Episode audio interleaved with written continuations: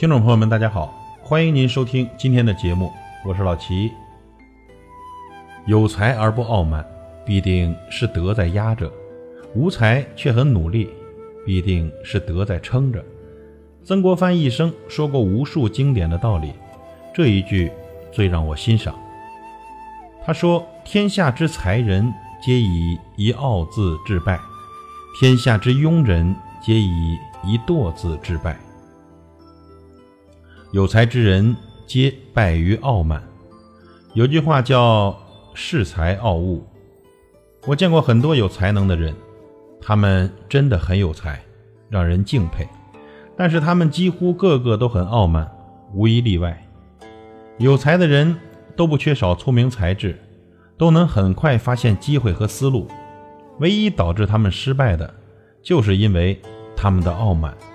他们总是不把别人放在眼里，认为自己已经很了不起了，在别人身上学不到任何东西，所以一旦傲慢，就会自负自大，固步自封。陷入自我膨胀里不可自拔，但任凭人劝阻、提醒，都不听从，甚至无药可救，这就必然会导致失败。那再从另外一个角度去看呢？傲慢的人虽然聪明，智商都很高，但是往往情商都很低，争取和获得众人心的能力不强，该低头时不低头，最后也容易导致灾祸。杨修很有才，也很孤傲，他太孤独了，以至于总想展示自己的才能，结果呀，到了要去哗众取宠的地步。曹操看着实在不爽，把他杀了。另外，即便你的领导容得下你，你的同事也未必容得下你。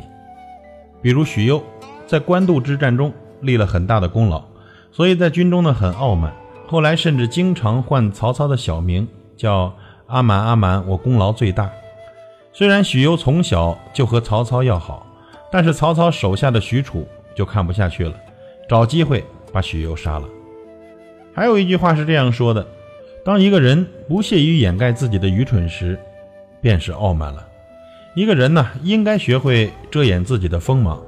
真正的才能和智慧是知道自己不知道的，从而不断的学习和进取。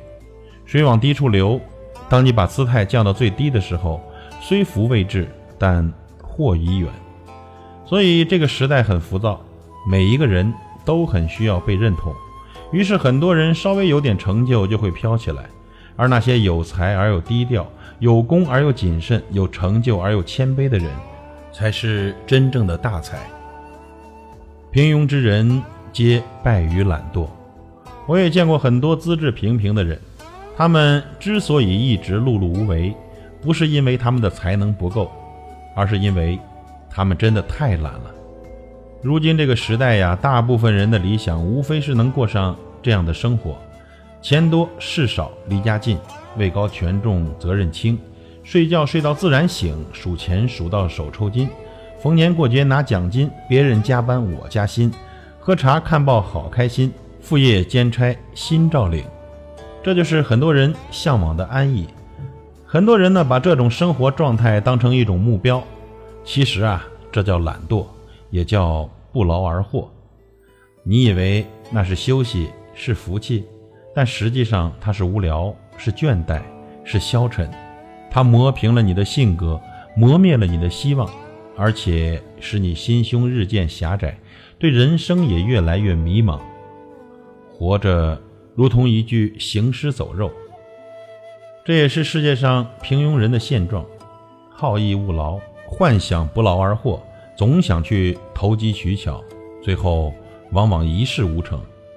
相反呢，也有很多平凡的人，他们在固定的岗位上认认真真、兢兢业业地去做一件事。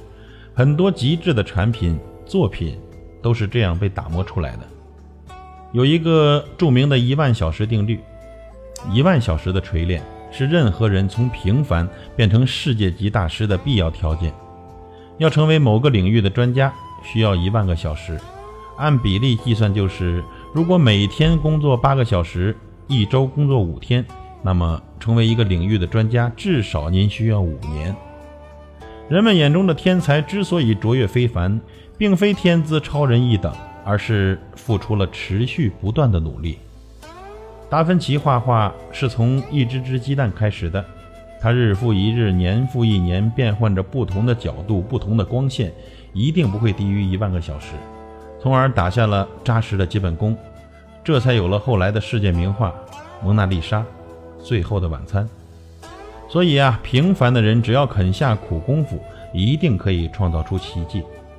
我们再换个角度，如果一个人心甘情愿地花无数精力，去练习某一个特定的工作或技巧，一定不是寻常之辈。